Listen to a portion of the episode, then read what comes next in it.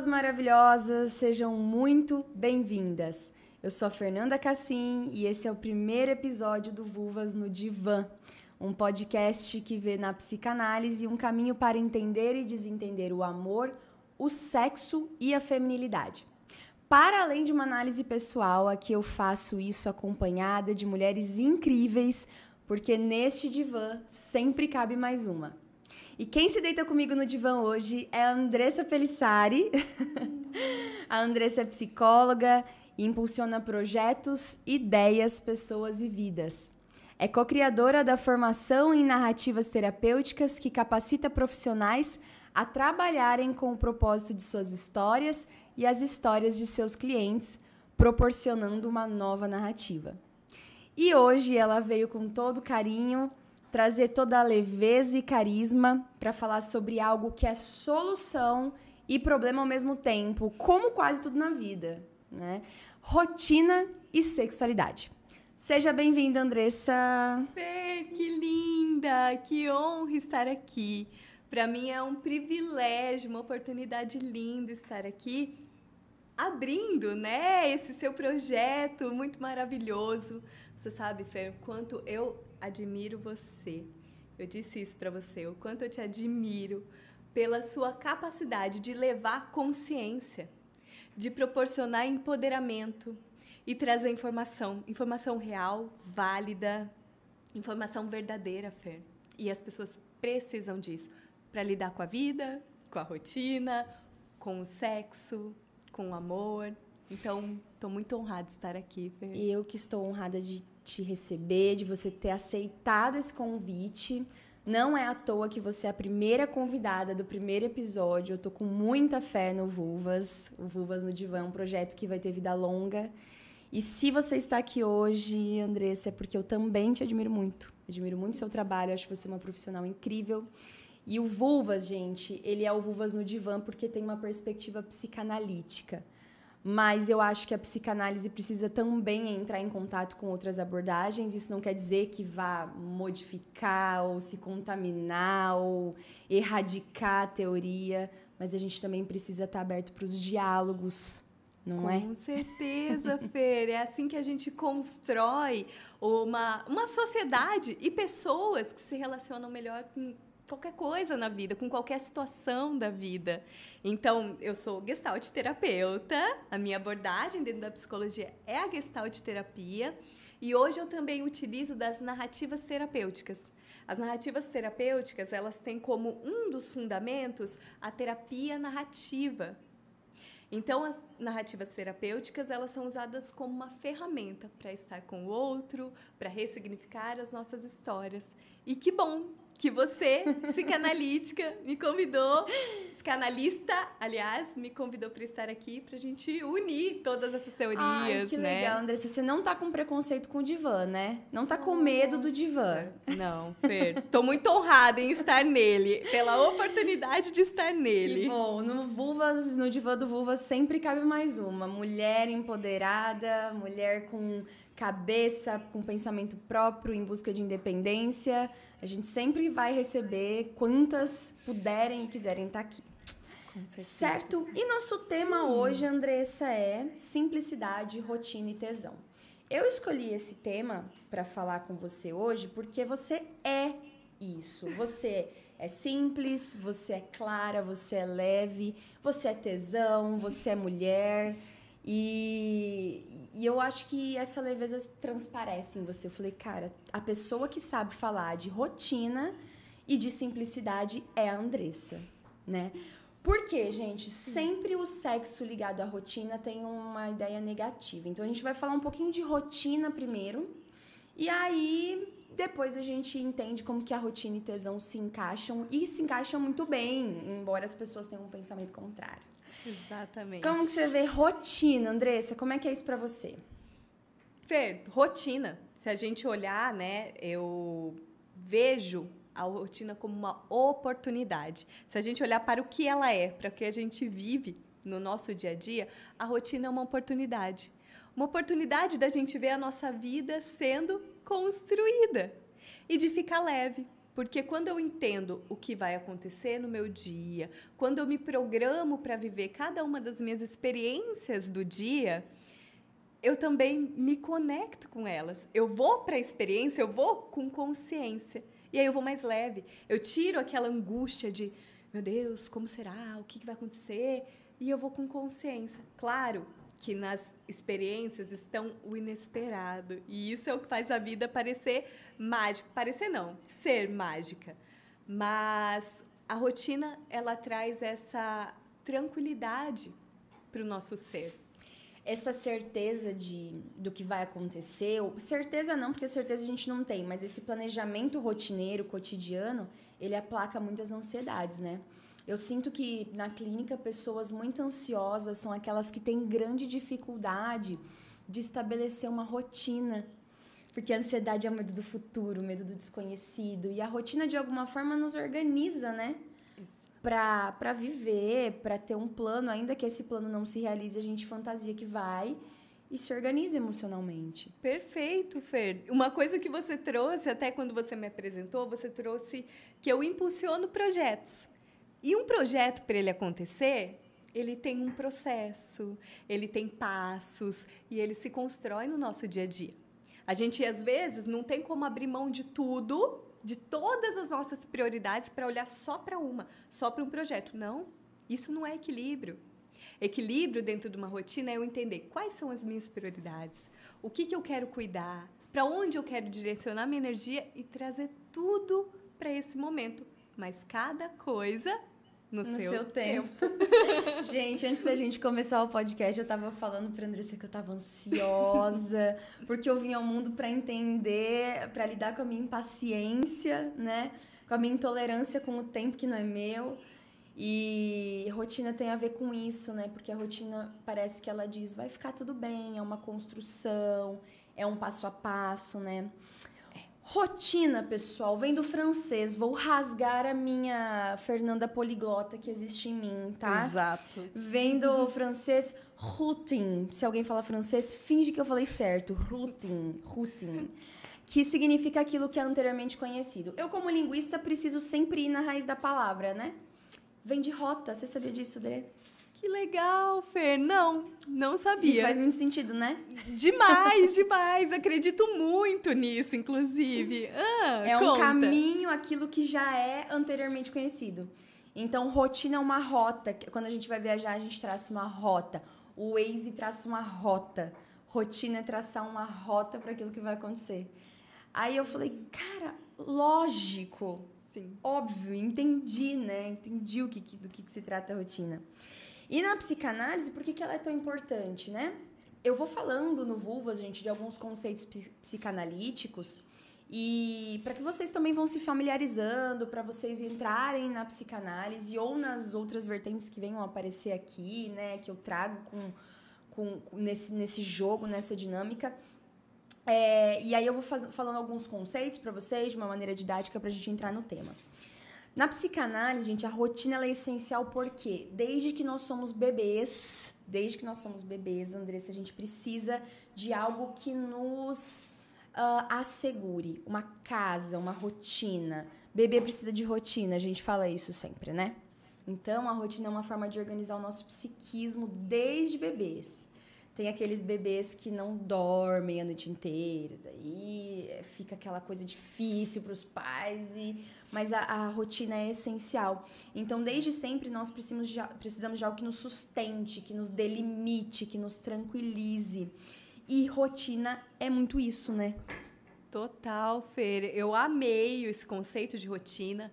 E como você trouxe, a rotina organiza quem somos e organizando, estando organizados, a gente vai para o mundo e viver os nossos projetos, os nossos sonhos e a nossa rotina de uma forma mais leve. Porque quando a gente está tranquilo, a gente consegue olhar para o que é essencial, priorizar o que é essencial. Na Gestalt Terapia, a gente tem um conceito que é ajustamento criativo, que se resume a tem uma situação, eu tenho que lidar com essa situação, como eu vou lidar com ela? Se eu tenho recursos e referências, se eu já vivi algumas experiências, eu vou olhar para ela e eu vou lidar de uma forma. a mesma situação, se acontecer com você, você vai lidar de uma outra forma. Sim. Mas por quê? Porque você viveu situações na sua vida e na sua rotina que te organizaram para que você tenha informação e consciência para lidar com aquela situação. Então, resumidamente, a rotina, ela nos capacita a ser criativos elas nos dá uma organização para ter criatividade para lidar com a vida, com Porque qualquer se coisa. se a gente ficasse tem, gastando a nossa energia para se adequar sempre, ah, eu não tenho uma rotina, eu não tenho algo certo. Isso. Eu não teria energia para criar, eu não teria energia para fazer outras coisas, é mais ou menos isso? Perfeito, Fer. E legal você trazer essa palavra energia, porque é isso mesmo, não só energia psíquica, energia física, né? Então, a rotina ela capacita a repor a energia diariamente. Então, eu tenho uma rotina do sono, uma rotina de alimentação, uma rotina de pausa, descanso, mas ao mesmo tempo de atividade, de ação, de colocar toda uh, tudo que eu sou, tudo que eu quero no mundo nas minhas ações, né, nas minhas atividades diárias. E a rotina ela capacita isso, a gente a se equilibrar, entrar na homeostase. Isso é leve, né? É, mas tudo tem seu lado bom e seu lado ruim. Você gosta de rotina, pelo jeito, e eu gosto até a página 2. Vai lá. Tem um momento que eu falo, eu, eu acho que isso é da vida adulta também. A gente escolhe rotinas e de personalidades também, né? A gente escolhe rotinas e tem um momento que eu falo assim, eu não aguento mais a minha vida, que vida comum, que vida ordinária, eu preciso sair disso, eu preciso. Isso. A gente também precisa mudar a rotina, né? Total. E de novo a gente entra na criatividade. Esses dias, eu acho que ontem no café da manhã, eu virei pro Rafa, meu marido, e eu falei assim: Rafa, você acredita que eu já cansei do meu cantinho onde eu atendo? Já quero mudar, já quero mudar o que tem nele, já quero mudar a cara, eu já cansei de olhar para o mesmo lugar. Tô precisando de novidade, porque novidade é uma necessidade. Mas aí não é que eu vou ter que desestruturar toda a minha rotina ou julgar tudo que eu estou vivendo. Eu vou entender que ponto da minha rotina e das minhas atividades diárias pode ser diferente. Às vezes é no relacionamento, às vezes é no, na minha atividade física. Amo mudar a atividade física. Amo, amo, amo. A hora que começa a cansar, eu falo, gente, atualiza, quero eu mudo outra horário. Eu fui- ano passado eu tava indo treinar de manhã. Pra mim era tudo. Eu me sentia assim, meu Deus, acordei e vou para o meu treino diário. Teve, depois eu comecei, meu Deus, mas eu tô indo trabalhar cansada, exausta. Aí muda o horário. Eu tô Perfeito. entendendo qual que é a lógica aí do ajustamento que você fala. É, e aí a gente vai se permitindo, né? A gente não entra na rigidez. Toda rigidez bloqueia a leveza. Rigidez, vamos colocar assim, que a rigidez é o oposto da leveza. Como é que eu vou ser leve se eu tô enraizada, enrijecida naquilo que não me permite fluir, né? E entrando nisso, Fer, Hum, fala. Eu sei que tem algo assim na psicanálise, né? Tem. Que eu acho que é isso que acho que é isso que você tá incomodada aí. Eu tô com essa coisa, porque assim, a gente vai falar de sexo, né? Sim. E eu acho que existem pessoas que são muito rígidas sexualmente, tem esse medo de arriscar, medo de relacionamento. Então, a hora. A gente até agora tá no divã, agora vamos falar da vulva, né? das vulvas no Bora. divã. É, existem pessoas muito rígidas sexualmente e que têm uma dificuldade de experimentação. O próprio relacionamento que traz uma rotina, ele traz uma. Parece que é um roteiro, né, Andressa? Então, assim, você sabe como você começa, você sabe como o parceiro continua, você sabe como o parceiro termina, e aí você já não sabe mais o que, que tá acontecendo ali, porque não tem mais graça. Né? E tem personalidades que são mais rígidas, né? A gente chama isso na psicanálise a- a- de neurose obsessiva. Então, o neurótico obsessivo, né, é aquele que ele tá o tempo todo a gente fala que na neurose é a forma como a gente lida com o, o, o que o outro deseja, né?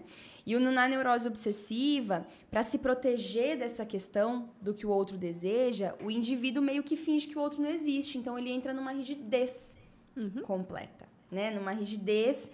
E aí, quando essa parceira, por exemplo, esse parceiro se recusa a, a, a, a encarnar esse papel de objeto também rígido, é uma tortura para esse indivíduo, né? Porque o, o, a pessoa ideal é a pessoa morta, é aquela que não atrapalha a sua rotina, é aquela que não atrapalha o seu fazer sexual, é aquela que não demanda, né?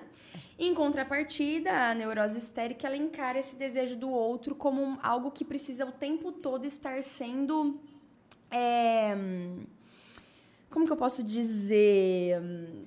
Causando, é, a gente chama de objeto causa do desejo, né? Tem que ter Esses, muito movimento. Tem que ter muito tá movimento. Sempre... Aquela pessoa que nunca está satisfeita porque ela quer ser o objeto que causa o desejo no outro, mas nunca o objeto que satisfaz o desejo do outro. Ela, então é aquela pessoa que a rotina para ela é sempre algo para reclamar, porque ela quer mudança, ela quer que o outro, né, direcione esse desejo para ela. Mas tudo bem, aqui alguns termos de psicanálise também, né, para o pessoal ir se familiarizando, para ficar claro para os nossos telespectadores e ouvintes. é, mas tem pessoas que se dão melhor, né? E como que você vê essa coisa do sexual? Posso perguntar se você é mais rígida ou mais mais movimentada? Eu sinto, Fer, que a gente tem o nosso ritmo. Hum. Então, eu sou casada. Você é casada. Então, eu vejo que eu e o Rafa temos o nosso ritmo. Sim, a nossa forma de estar junto, né? De namorar junto, de fazer amor junto, mas não entra nem numa rigidez e nem numa super novidade. É a nossa fluidez. E é interessante, foi porque eu nunca tinha pensado em algo que eu estou pensando agora. eu estou pensando que é assim que nós somos em tudo. E vocês dois? É, em tudo na vida, né? A gente tem o nosso convívio. Eu sinto o nosso relacionamento algo muito leve, né? Que eu sei o quanto Rafa é, é, essencial na minha vida e eu na vida dele. Então eu sinto que o nosso relacionamento ele é sempre assim, ó, um fluxo, sabe? Então, isso é na nossa vida, no nosso dia a dia, no nosso trabalho. Então, eu não vejo que a gente tem esse movimento, essa loucura. Tipo, ai, estamos enjoados, vamos atrás de alguma coisa nova. Para vocês, vocês lidam bem com esse. Isso com, esse, com essa tranquilidade mesmo. Mulher, eu, eu sou completamente oposto. Começou a ficar tranquila, eu já fico louca, histérica, eu sou uma histérica, eu já fico assim, meu Deus, mas que rotina é essa? Não tem graça, eu quero mudar, quero experimentar. Talvez é por isso que eu esteja solteira e você casada. Sem julgamentos, Fernanda. Sem julgamentos. Sabe de um ponto que eu é. acho que, que eu gosto muito de pensar? Hum. Eu vejo assim, a gente se julga muito, porque a Sim. gente constrói tanto uma narrativa, entrando até nas narrativas, a gente constrói tanto uma narrativa, tanto um conceito sobre quem nós somos, que às vezes a gente não se permite fluir. Então, mais do que um julgamento é eu sou assim. Como é que eu vou usar isso como minha potência? Sim, porque por muito tempo, para mim, foi é, é, difícil não conseguir estar em relacionamentos né? Então, poxa, o que, que acontece comigo que eu passo por um relacionamento, por mais que eu ame a pessoa, e em determinado momento eu vou embora, né? Uhum. Estar no divã para mim é isso, sabe, Andressa? Eu entender que o meu movimento é esse e que eu não posso ficar adotando essa narrativa de que eu vou ter um relacionamento X ou Y que dizem para que eu tenha uma vida sexual X ou Y que dizem para que eu tenha. Então, se eu tiver ter uma narrativa de uma pessoa com 31 anos, solteira, ou com relacionamentos que durem menos, e eu tenha de lidar com começos, meios e fins com mais frequência, então eu vou ter de dar conta disso. Exato, né? Fernanda. Porque o que me faz feliz é, é essa novidade, é o, a vida de solteira para mim foi difícil de aceitar, mas depois que eu aceitei, minha amiga. o negócio flui, né? Maravilhoso, Fer, maravilhoso, porque eu acho que não existe nada de mais simples, de mais tranquilo, de melhor para lidar com a vida, que é aceitar o que é uma necessidade minha. O Sim. que é bom para mim, como é que a minha vida se organiza de uma melhor forma, como é que eu gosto. Então é abrir mão de todos os conceitos para olhar para o que é melhor para mim. Olha como fica Sim. muito mais Andressa, eu tive um insight. Eu falo que isso aqui vai ser um divã. Eu, ah, eu vou fazer minha análise semanal e depois vou fazer uma outra aqui. Exato. é, porque, o é, é, que, que acontece? Eu até esqueci o que eu ia falar, mas enfim. O, essa coisa, né, do, do meu desejo e de aceitar, né, do ser solteira, de entender o relacionamento, de entender o que que, o que, que eu quero, né, é, vai muito contra o que as pessoas esperam do, da mulher. O que criaram, né? É uma narrativa, uma narrativa que criaram, exato. Sim. E aí, quando você aceita que a tua narrativa não é aquela social, nossa, a vida é complexa. Ah, agora eu lembrei o que eu ia falar. Tá. Eu tenho, eu, quando eu me relaciono, eu tenho uma extrema dificuldade de, de ter essa relação, porque a pessoa entra na minha rotina de uma maneira avassaladora. E aí a rotina que eu preciso para estar bem, então todos os dias eu tenho que acordar num determinado horário, fazer a minha rotina do café da manhã, fazer o meu LPF, meu yoguinha, né? E ir trabalhar. E depois eu quero treinar e depois eu quero trabalhar num projeto novo, porque chega junho, julho, eu já começo a pensar em projetos novos. E quando eu me relaciono, uma grande dificuldade que eu tenho é: essa pessoa está na minha casa e ela não foi embora ainda. Amanhã eu tenho que acordar cedo, Sim. né? Por mais que eu goste, isso não quer dizer que eu não gosto da pessoa. Mas ela entra na minha rotina e ela bagunça a minha vida, porque eu, eu tenho uma dificuldade de falar, de falar não. Olha só. E Fer, com todo respeito, a psicóloga que existe em você, mas eu preciso também ser a psicóloga Por que favor, existe em mim. A gente tá no divã juntas e também. Interessante você falar isso, né, Fer? Que ao mesmo tempo que você traz o olhar do movimento, que eu gosto de movimento, que eu gosto de diferente, que eu gosto de experimentar, na minha rotina, eu gosto que ela tenha um tom, um ritmo, uma frequência. Então, eu acho legal a gente olhar que onde é que eu quebro a minha rotina? Porque será que ela precisa ser tão rígida assim? Talvez você quebre na hora do sexo, talvez Sim. você quebre fazendo uma atividade física diferente. Então, de novo, não é sobre o julgamento, mas sobre a gente encontrar o nosso ritmo. Onde é que a gente quebra o ritmo? Sim, e também encontrar um outro, né? Um outro que case com o nosso sintoma. Olha, eu não usei a palavra case à toa, é esse inconsciente. Um outro que case com o nosso sintoma, no sentido de se eu me relacionar com uma pessoa extremamente dependente, né, emocionalmente, eu vou ter um problema muito sério. Na verdade, ela, não eu, né? Mas você Nós vai dois, sofrer, né? exato. Sofrer da mesma maneira. Então aí, conforme a gente vai vivendo, a gente vai se entendendo, você vai sabendo onde é que dá pé. Você conhece a pessoa, você já sabe, essa pessoa vai interferir na minha rotina de uma maneira. Não que o amor seja tão racional assim, né? Não. Mas a gente tenta. É, e é interessante você trazer essa palavra amor, Fer. Eu vou contar uma história para você. Tá bom. Tá? E trazer essa rotina também. Em 2020, Fernanda, os meus planos mudaram.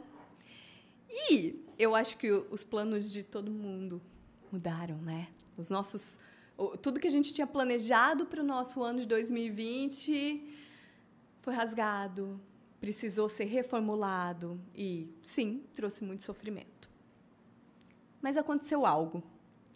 Eu achei que seria só o que todo mundo estava vivendo. Mas no dia 2 de outubro de 2020 eu recebi um diagnóstico. E era um câncer, um linfoma de Hodgkin grau 2. Receber um diagnóstico de, de um câncer é uma novidade tão grande que a gente olha para a nossa vida e para nossa rotina e para o que a gente faz no nosso dia a dia entende que, e aí? O que, que é tudo isso que eu estou construindo? Para onde que eu vou? O que, que vai ser? Como vai ser? Tudo desestrutura. Eu entendi algo. Se eu e eu estava muito consciente, com muita vontade, muito positiva de que isso seria só uma parte da minha vida, eu teria que reformular também a minha rotina. Sim. Abrir mão, aliás, de tudo que era minha rotina até então, de tudo que era conhecido para mim até então, eu tive que abrir mão. Então, eu estava diante de um abismo onde eu não sabia o que ia acontecer, né? E saltar nesse abismo sozinha dá muito medo. Mas saltar desse abismo com pessoas do lado faz com que a gente veja que ele não é tão fundo assim. Ele é rasinho. Eu vou cair. Eu vou me machucar lá. Mas eu tenho alguém para estar tá junto comigo. E durante todo o tratamento, a pessoa que esteve ao meu lado, né? E assim, eu não posso resumir só a ele, mas porque a minha família foi muito maravilhosa, as minhas amigas, as minhas clientes, todas as pessoas estavam ao meu redor. Eu acho que eu nunca fui tão amada assim na minha vida, mas o Rafa estava junto comigo. E ele entendeu que não só a minha rotina, mas a dele também teria que ser sim, diferente. Sim, sim. A gente teve que reformular a nossa história de vida até então. E, e é, é preciso ser muito parceiro nessa hora, né? Porque muitos maridos e esposas acabam não conseguindo lidar com aquilo e deixando seus parceiros e parceiras em momentos de dificuldade, né? Sim. Inclusive, tem um momento do tratamento onde essa Andressa, ou a Andressa que o Rafa conheceu, ela não existiria mais. Por quê? Ela não teria mais cabelo. Uhum. Né? Aquela Andressa física, ela ia mudar. Né? E sabe, Feira, as pessoas falavam, usa peruca, coloca o implante, coloca... Eu falei assim, gente, eu vou viver aquilo. Mas tinha uma pessoa que me incomodava com relação ao cabelo, que era justamente meu marido. Como é que ele iria me ver? Como é que uhum. as pessoas iriam me ver? Mas como é que ele? Por quê? Por que eu me importar com ele? Não porque ele me limita, mas porque eu me importo com ele. Para ele, a, uhum. a, forma como ele me olha é importante, porque Sim. eu quero cuidar dele. E aí nós conversamos sobre. Então, abertamente, eu acho que isso é o que muda a relação de qualquer relacionamento, de qualquer casal, é conversar sobre tudo. Sim, inclusive sexo. Exatamente, né? Fer. Olha, eu, a sua história, né, é, é muito inspiradora, né? Eu, enfim, eu admiro muito o seu processo, porque você levou tudo isso de uma maneira que, que é difícil. Por mais que a gente precise e conte com pessoas no meio do caminho, a nossa subjetividade em algum momento é, é só. Porque só você viveu a quimioterapia, só você viveu a cirurgia. Só você. Então a gente pode ter a nossa fé, a gente pode ter os, o nosso, né, os nossos companheiros e companheiras, a gente pode ter a nossa família. Mas esse, esse só, ele é composto pelo outro que marcou. Isso. Né? Então, assim, é, é admirável quanto você conseguiu fazer uma ponte entre essa subjetividade que é uhum. é só, uhum. né? Que é só você sentiu. Uhum. Não tem, eu fico assim, indignada com as pessoas que falam do seu cabelo e dão pitaco, porque é você. Exato. Só você sabe, né? Sim. É, e aí essa ponte com o outro do amor, né? E aí entra o amor romântico, né? Ou sexual, ou casamento, que você pode trazer hoje aqui, que eu acho Sim. que é a cara da nossa discussão de hoje, né? E foi interessante, Fê, porque a relação sexual, o sexo em si, era algo que a gente, de tudo que a gente estava vivendo, a gente nem pensou, não passava na nossa cabeça. A gente estava imerso assim, como vai ser o tratamento, como eu vou viver. Como é que eu vou passar uhum. por isso? Isso era o que passava na minha cabeça, na cabeça do Rafa. A gente estava imerso nisso. Claro que eu não posso dizer 100% dele, porque eu não estou na cabeça dele, mas era o que a gente trazia de diálogo. Mas a médica que me acompanhou, ela olhou no dia que ela deu o diagnóstico, ela conversou bastante com a gente, ela olhou e falou assim: pode namorar, tá? ela falou assim: namorar tá liberado, tá bom? Que bonitinho. Ela falou assim: cuida, vai ter que ter mais cuidado, vai ter que ter uma responsabilidade, porque eu não poderia engravidar no momento do tratamento de quimioterapia. Sim, sim. Mas ela falou assim: pode namorar. E aí, olhar para isso foi: nossa a gente nem tinha pensado é. sobre isso, né? Mas tudo bem, então. Sim, porque na verdade é, é aquilo que vai sustentar em alguns momentos, né? É, é toda a dor. O, o sexo é um brincar. Uhum. O sexo é você se despir da realidade e entrar na fantasia e poder realizar essas fantasias. Sim. E uma realidade extremamente difícil. Exato. Né? Então o sexo entra muito como remédio para o processo e não como algo que, ai não vou pensar agora porque eu tenho que, bom, não sei, tô dando meu pitaco, né, da forma como eu vejo. Mas sim, perfeito. E aí é interessante que até pra gente, porque nos, lógico, né, nas primeiras semanas tava tenso, a vida tava sim. tensa, a gente tinha que tomar um monte de decisão juntos, mas chegou um momento que daí a gente começou a ficar junto, a se abraçar mais, a se beijar mais, a, a, a curtir nós dois, por quê? 2020. Pandemia. No meio de tudo aquilo. Muitas crianças foram feitas nesse período. Exato. E aí era eu e ele olhando assim, ó, um para cara do outro. Estamos aqui e a gente não podia receber visita, porque eu não poderia de jeito nenhum pegar qualquer vírus naquele momento. Verdade. E aí eu me lembro que um momento o Rafa falou assim. Ele falou assim: "Eu vou deixar você à vontade para você escolher o seu momento". Né? Ele Sim. falou assim: "Fica, olha, eu até me emociono, porque ele trouxe isso, falei, ele falou assim: "É você que decide o momento, porque tem que ser tranquilo para você. Como é que você tá?" Eu falei assim: "Não, não é só para mim, porque nós somos um casal. Uhum. Então nós vamos decidir juntos. Eu respeito que você me respeita. Uhum. Obrigada. Obrigada por isso. por isso. mas nós somos um casal. Uhum. Então nós vamos nos cuidar juntos.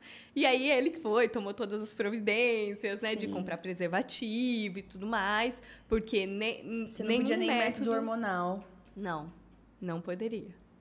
Olha só, e como é que fica a libido em termos hormonais durante o tratamento? Fer, olha só, que eu tava pensando nisso e você ah. trouxe.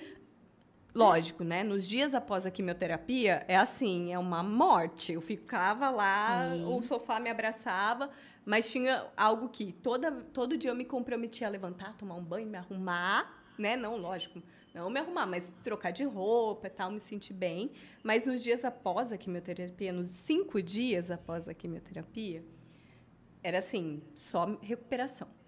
Mas nos outros dias, e interessante isso, porque eu parei de usar um método hormonal quando eu comecei a fazer o tratamento, eu comecei a perceber o meu corpo diferente. Falei, gente, o que está acontecendo aqui? Mulher! Porque eu comecei a me perceber mais. O, o fluxo né, da, do período menstrual e tudo mais mudou totalmente. Um momento ele parou totalmente. Uhum. Mas eu comecei a me sentir eu comecei a me sentir, eu comecei a me perceber, a perceber os meus desejos. Por quê? Porque eu estava sem um método que eu usei por muitos anos na minha vida. Olha. E sem julgamento, sem né, preconceito nenhum, porque eu usei por muito tempo a, a pílula, né, uhum. que fala anticoncepcional. Mas eu não, nunca tinha me percebido assim, Olha né? Só. Ter a, a, consciência. Claro, né? Mais velha também, né? A gente vai percebendo é. o corpo de outra forma. E tem mais uma coisa, porque naquele momento você não estava na correria na sua rotina anterior. Então, você naquele, naquela estar em si, né? Naquele momento de olhar e perceber o seu corpo, as mudanças. Teve um olhar intra, né? Teve Exato. um olhar para dentro. E a gente só percebe a nossa sexualidade se a gente tiver energia, tempo e cuidado com isso. Perfeito. As rotinas. Pode repetir, por favor? energia. Tempo e cuidado com isso. A gente só percebe a nossa libido, o nosso ciclo, né? Às vezes a nossa rotina tá tão corrida que a gente não sabe. Eu, peraí, deixa eu parar agora e pensar. Vou convidar as ouvintes e, e telespectadoras a falar, é, a, a pensar agora qual é o momento do seu ciclo em que você está. Qual é o momento do seu ciclo em que você está? Ouvinte telespectadora do Vulvas, querida vulva que me ouve. Você está no período fértil, você está na, na, né, na TPM, você está menstruando, você está ovulando, qual é que é? Exato. Isso é importante. Fer, sim. É importante essa consciência, né? Quando você traz tempo, quando você traz consciência para o ciclo, tem um ponto que é informação. E informação a gente tem, assim, abundante no mundo, né? A gente pode entrar numa rede social, a gente pode entrar num Google da vida, que a gente vai ter uma informação. Mas como é que a gente vai adotar essa informação para a nossa vida? Como é que a gente vai saber que essa informação é verdadeira? Então, algo que, que assim, sempre me, me, me chama atenção e que eu sempre gosto de falar é buscar informação, informações de pessoas que vão trazer é, algo consciente, algo que não julgue, mas algo assim que seja consciente, que eu aplique na minha vida, que seja verdadeiro, buscar fontes confiáveis, que é isso, que é, que é o seu projeto, né? É o Vulvas, é a ideia. Na verdade, o, este, este podcast está sendo criado porque a gente preza pela informação de conteúdo né, é uma informação de qualidade, conteúdo de qualidade e de forma mais aprofundada do que se vê por aí, porque as redes estão tão rápidas, né, estão acabando tanto com a nossa possibilidade de pensar sobre nós, sobre o nosso corpo, sobre a nossa sexualidade. Gente, eu vou fazer um, um merchan aqui do Me Gusta, que é nosso apoiador a marca apoiadora do Vuvas de hoje, Megusta Brownies, que mandou um presentinho para a Andressa. Ah, Nada que um docinho não resolva na nossa rotina. Nada que um docinho não resolva. Amei! Muito obrigada. Andressa, uma lembrancinha do Megusta para você. Amei. Bom, gente, o Megusta é uma marca de brownies e doces maravilhosos que acredita que nós podemos mudar o mundo com doçura. A ideia é saborear doces momentos ao ritmo da vida, algumas vezes mais lento, outras mais acelerado, porque a felicidade pode sim fazer parte da sua rotina. Sigam nas redes arroba me gusta mesmo e peçam pelo iFood, até porque chocolate e sexo tem tudo a ver. é tudo de bom. Pode ter chocolate na rotina, né, amiga? Nossa, por favor, com certeza. Eu, eu sou uma pessoa, quanto a isso, eu sou muito flexível, Fer. Que Já bom. tive momentos de muitas, muita rigidez quanto a isso, mas hoje é, eu coloco a leveza, Fer, ela é uma, um princípio então, né, Fernanda, eu estudei também uma parte muito rígida da vida, porque ah. eu estudei direito, sabe? É verdade, Andressa, você fez direito antes de psicologia. Junto? Gente, junto. junto. Ai, olha só, as loucas atraem as loucas. Exatamente, tô, tô fortalecendo isso, que a sua tra trajetória é assim, né, Fernanda? Gente. Não, olha isso, Socorro! Andressa. Sério. Que maravilha! Pensa. você tá sentindo o cheiro? Tô. E o me gusta eu gosto de dar de presente, porque é essa cara que as pessoas fazem, tipo, não tem erro. Não tem erro. É muito maravilhoso. Ó, já salivou aqui. Saliva, né, Fê? Porque... Muito bom. Prazer, é um prazer. É um prazer. prazer. É prazer. Então, aí, dentro do direito, a gente tem uma palavra que são princípios. Princípios que norteiam a criação de uma lei, a aplicação de uma lei. E isso é vivo dentro de mim, né? Passei cinco anos lá estudando OAB e tudo mais, mas enfim, eu trouxe esse conceito do direito, essa informação do direito para minha vida, no sentido de leveza é um princípio para mim. Então, tudo aquilo que não é leve não é para mim.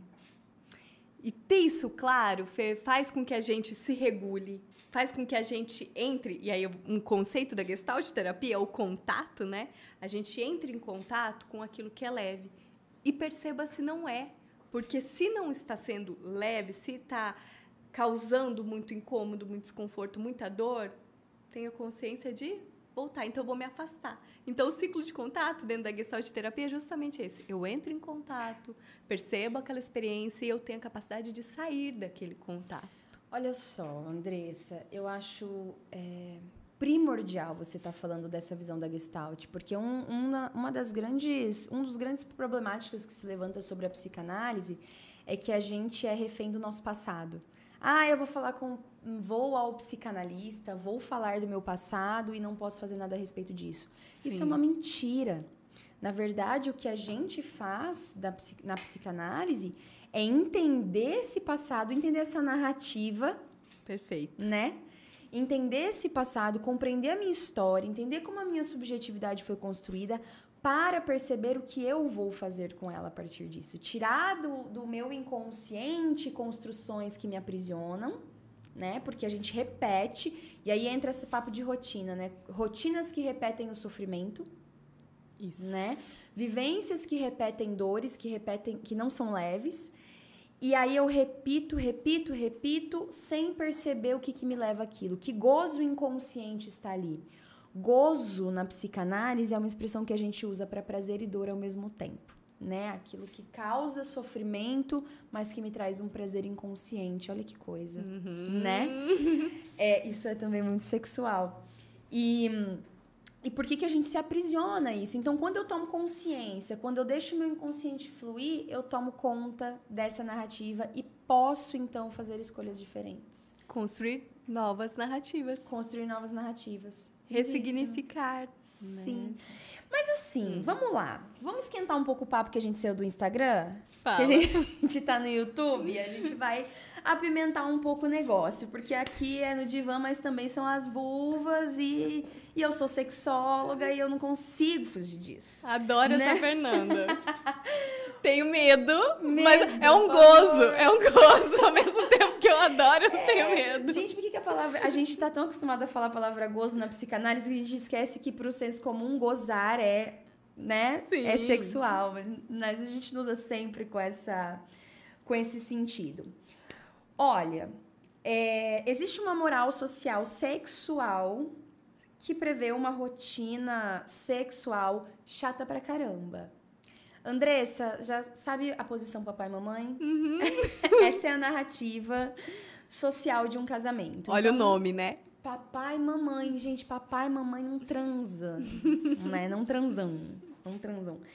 E aí, quando a rotina tá ligada ao sexo, a gente tem essa, essa coisa negativa. Ai, o sexo entrou na rotina. A relação entrou na rotina. Isso é muito negativo, né? No, na- no discurso social. Como que você vê essa narrativa social sobre o sexo, tá? Que tá sempre ligada a algo enfadonho, monótono. Porque assim, é, né? Um pouco. Se é sempre igual. Como que, como que você vê isso? Porque se você está se relacionando com uma pessoa, sim, ela vai continuar sendo aquela pessoa. É o mesmo corpinho que vai envelhecendo, vai murchando, vai caindo, mas é o mesmo corpinho. Mas é exatamente. Mas é essa permissão que a gente pode se dar também para trazer movimento. Mas antes disso, vou responder o que você trouxe. Acho muito importante, Fer. Eu acho que assim, quando a gente fala a palavra sexo, ela vem carregada de estremece, né? Meu Deus, vou falar de sexo. É um tabu. Sim. Tá? E é um tabu para muita gente. Por quê? Socialmente foi construído. Então, na crença social, é construído que sexo tem que ter uma determinada forma de ser. Ainda mais pra nós mulheres. Exato. Uhum. E que se não for, estamos erradas, Vagabunda. merecemos ser punidas. Aham. Né? Sim. Então, a gente cria isso e ao mesmo ao, ao invés de trazer leveza, porque pode ser leve, é prazeroso, é para relaxar, é para ter uma intimidade. Eu vejo o sexo como uma intimidade em pessoas, né? Nas Sim. pessoas, mas diante de tudo isso é as pessoas vão com medo, elas vão inseguras. Então, ao invés de trazer novidade para o sexo que caiu na rotina, eu fico cada vez mais com medo de estar nessa relação, mas com medo de me entregar, mas com medo de criar novidade, porque é uma insegurança. Será que eu estou sendo errada? E é interessante, Fer, como psicóloga, eu vou respeitar muito sigilo, né? Então, eu vou Claro. falar paciente. Pode ser homem, pode ser mulher, Sim. mas o quanto essa narrativa vem sim de insegurança. Quantas vezes eu já ouvi na clínica a insegurança de pessoas casadas que têm insegurança. Será que eu estou fazendo errado? Será que isso não é pecaminoso? Mas é o meu marido, a minha esposa. Mas será que isso não é pecaminoso? Olha que coisa, né? Como que para nós mulheres é, um- é muito sério isso. Eu vejo muitas mulheres, né, é nas redes sociais, né, nas rodas de amigos ou mesmo na clínica, que quando tentam sair da rotina do relacionamento, elas ouvem um, uma- um bordão, Exato. que é: onde foi que você aprendeu isso? Uhum. né? Isso é uma fala repressora, porque ela pode ter aprendido, não sei, na internet, em livro, vendo o podcast Vovas no Divã, ela pode ter aprendido com um sexólogo na internet. Eu não sei, mas sempre se pressupõe que a mulher saiu, né, do trilho, foi infiel, ou, enfim, sem julgamentos para fidelidade, infidelidade, monogamia, relacionamento aberto, isso é um assunto para outro programa. Perfeito. Mas por que que então sair da rotina está ligado a um comportamento desviante Exato. da mulher? Exato. E não só as amigas ou a sociedade ou com quem ela compartilha, mas no próprio relacionamento. se eu não tenho uma comunicação assertiva com a pessoa na qual eu estou me relacionando, qualquer novidade que eu leve vai ser um julgamento para o outro. Onde é que você aprendeu isso? Por que é que você, você está diferente? Aham. Então, você teve uma experiência fora do nosso relacionamento? Porque você está diferente. E aí é aquilo. E por que eu não posso estar? E por que eu não Sim. posso tentar algo novo com você? Mas quando o casal tá alinhado, e independente da relação, né? Mas quando eu vou me relacionar com alguém que eu já tive outros momentos de sexo com essa pessoa, e aí eu vou ter aquele momento com ela, se eu tô alinhada, existe uma permissão pra gente se conhecer mais, pra gente experimentar mais, Sim. né? Mas tem que ter, e aí tem a palavra que eu que também é um princípio, mas é confiança. Sim. E o sexo para a mulher, ele vem carregado de insegurança, De insegurança. né? E é, é curioso, né, Andressa? Porque aonde você aprendeu isso implica que a mulher não tem autonomia para saber sobre si. O conhecimento do corpo dela sempre parte de um outro que traz isso para ela. Alguém ensinou isso para você. Você não é capaz de saber do seu tesão. Você não é capaz de saber do seu desejo. Uhum. Ai. Exatamente. Por quê? Por quê? Exatamente, Fer. E é, é interessante porque se a gente vai. é, esses dias eu até participei de um chá de lingerie. Ah, E lindinho, chá de lingerie é, totalmente quadradinho. tradicional. Tradicional. Não era um chá de cozinha, quase. Mas Olha era um chá de só, lingerie. Fugiu um pouquinho, mas voltou pro trilho. Mas eu tô pro trilho. Mas enfim. Daí teve um momento em que só só ficou ali as meninas, né? E as mais velhas e a mãe da noiva saíram. E a gente propôs uma brincadeira, Uhum. né, pra gente se conhecer, pra trazer. E era muito interessante olhar e ver elas trazendo a experiência, o quanto nossa, sério? Como assim? Ou, nossa, você vai experimentar mesmo isso? O quanto falta diálogo entre, as nós, amigas. mulheres. Entre Sim. nós mulheres, entre amigas, e a gente não está falando pessoas que não se relacionam, entre amigas, entre irmãs, entre família, entre primas.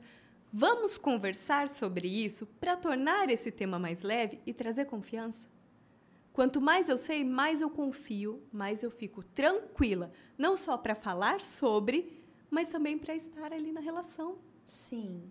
Faz sentido, Fer? É. O que eu tava, eu tava conversando com uma amiga minha ontem sobre essa. O quanto a gente faz. A gente acha que o tradicional foi despido, mas a gente cai numa cilada. Porque é aquela coisa assim.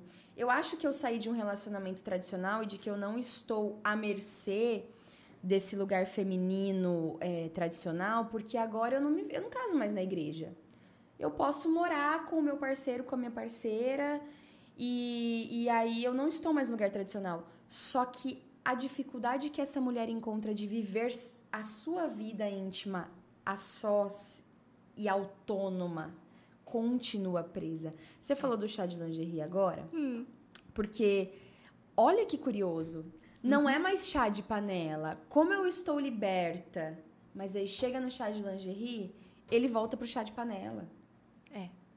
Uhum. Ele carrega a rigidez e a panela, onde a, panelinha. mulher tem que estar. Ela pode estar numa lingerie super sedutora. mais passiva do seu prazer. Então não adianta, né? Não tem indumentária que resolva a nossa questão. Exatamente. É a gente que resolve. É. E até é interessante e falar disso, eu trouxe a- essa da lingerie super sedutora, porque até a decoração, né, Aham. toda é muito característica, então lingeries e tudo mais, mas algo formal. E o quanto que a gente não se permite isso. Então, qual o problema e quanta rigidez a gente carrega de ir comprar uma lingerie, onde a gente coloca e fala: "Nossa, como eu tô me sentindo bem". O conhecido, Fer, vai ser leve. O conhecido vai ser leve, né? Não só uma lingerie, mas me olhar, na hora que for tomar banho, deixa eu me olhar no espelho aqui. Deixa eu ver quem é essa pessoa pessoa Sim. que está aqui. Isso deveria fazer parte da rotina. Exatamente. Né? Não, eu não gosto da palavra deveria, porque cada um, Isso. né? Mas eu acho que olhar pro espelho é uma coisa que eu faço todos os dias, me olhar pro espelho sem roupa.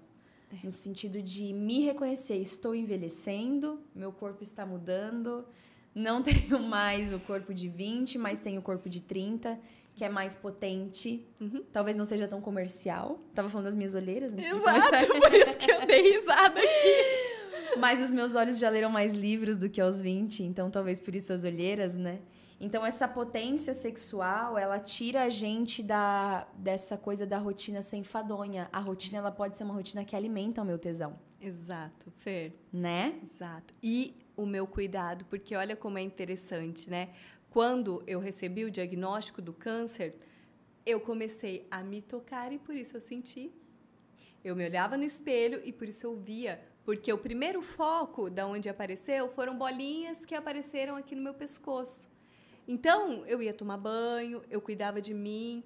Falei assim, o que, que é isso aqui que tá aparecendo aqui? Tô sentindo alguma coisa diferente?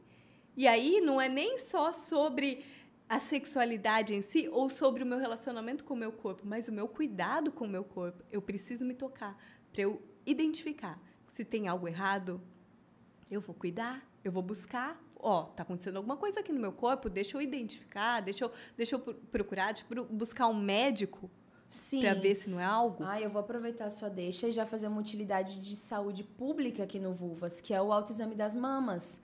Gente, ele tem que fazer parte da nossa rotina.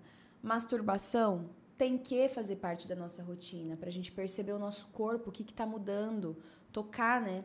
Porque o homem, ele tem, né, o pênis projetado para fora do corpo e nós não, né? Nós temos o nosso órgão para dentro. Então aí a gente não toca, a gente não vê, a gente não insere na nossa rotina porque a gente não enxerga, né? Exato.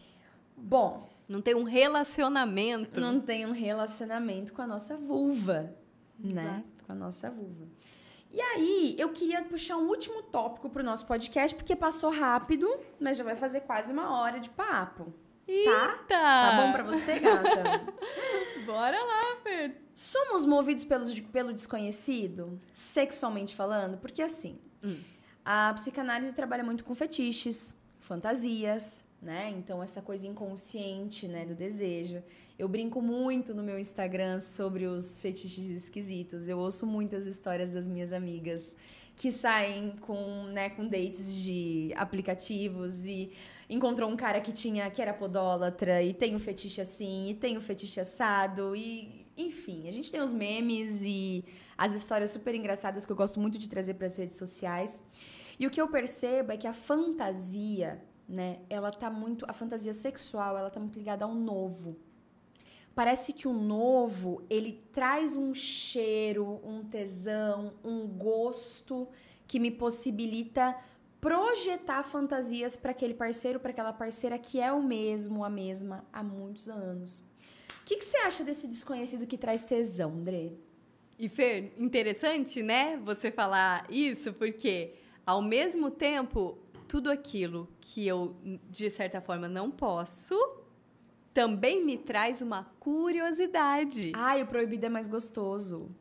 Eu quero ver o que tem lá, gente. Deixa eu ver. Tô curiosa. Sim. E pelo tema sexo ser uma conversa tão estigmatizada, tão cheia de narrativas de julgamento, tão tabu, eu tenho curiosidade, não é? Então eu vejo que muito desse novo, desse desconhecido também vem pela falta de clareza, sabe? Eu, eu é algo longe de mim, então eu fico curiosa para isso. Sim. Ao mesmo tempo, isso pode causar um grande desconforto em mim, na minha vida, na minha rotina.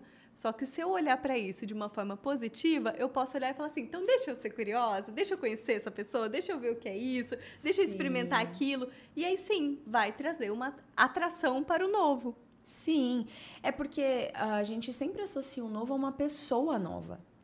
E eu não estou dizendo que não seja uma possibilidade. Existem casais que abrem o relacionamento e, e dão sua, a sua forma de reajustar criativamente Exato. as suas narrativas, se estiver bem para os dois, se for honesto, né? De se, enfim, couber naquela fantasia. Mas às vezes a gente encontra o desconhecido na mesma pessoa. Exato. Pode ser numa nova pessoa, mas pode ser na mesma, Uhum, não é? exatamente. E aí sim a gente pode encontrar novas fantasias, projetar os nossos fetiches ali. Porque É. tem desconhecidos dentro de nós, do nosso inconsciente, né? Há fantasias aqui dentro que a gente não se permite acessar. Exato, nos permite acessar porque existe um julgamento. Existe uma narrativa tão grande de julgamento, aí não trazendo para a psicanálise, mais para as narrativas, mas existe uma narrativa tão grande de julgamento que como é que eu vou falar? Como é que eu vou olhar para isso? Eu não vou olhar para isso. Só que se eu permito olhar um pouquinho, eu posso trazer, deixar aquilo mais tranquilo dentro de mim, mais acessível dentro de mim, e aí eu posso trazer para o outro. E esse outro pode ser uma pessoa que eu não conheço, como pode ser uma pessoa que eu conheço há muito bem, há muitos anos e que eu sei, às vezes até o que ela pensa. Aham. Ela é tão conhecida para mim que eu Sim. sei o que ela pensa, mas aí eu posso trazer uma conversa nova, Sim. né? Eu posso trazer um novo e aí deixa de ter tanto julgamento assim na minha cabeça, na cabeça das pessoas. Faz Sim. sentido, Fê? Já que você tá falando de narrativas, fala um pouquinho como as pessoas acessam o seu projeto, Andressa. Ai, Fê, olha, esse projeto é um projeto que ganhou muito espaço na minha vida, com muito amor, porque eu falo que ele trouxe, ele nasceu durante o tratamento, durante a quimioterapia, foi ali que eu comecei a estudar, e ele foi assim um respiro de vida para eu para eu viver. E nisso tudo, eu me conectei com uma pessoa que estudou comigo na faculdade, mas que nós nos reencontramos no momento do meu tratamento, que é a Natália Agostini, a psicóloga Natália Agostini, que é a minha sócia Aham. e parceira, né? Por isso que eu coloquei co-criadora, né? Eu falei pra Ah, você, eu eu sou co-criadora, não só criadora. Sim. Eu fiz uma, uma- um convite pra ela. Nath, vamos criar algo? Você fala sobre histórias. Sim. Eu falo sobre histórias. Vamos criar algo? Sim. E aí ela disse sim, e o meu sim o dela criou esse projeto das narrativas terapêuticas, que é uma formação para que as pessoas, psicólogas, professoras, pessoas enfermeiras, pessoas que têm esse contato com outro ser humano, pessoas que trabalham com histórias de outras pessoas, possam dar um novo significado não só para a sua história, como também ter capacidade para acessar a história do outro e ajudar esse outro a criar novas narrativas para a vida, para a vida fluir,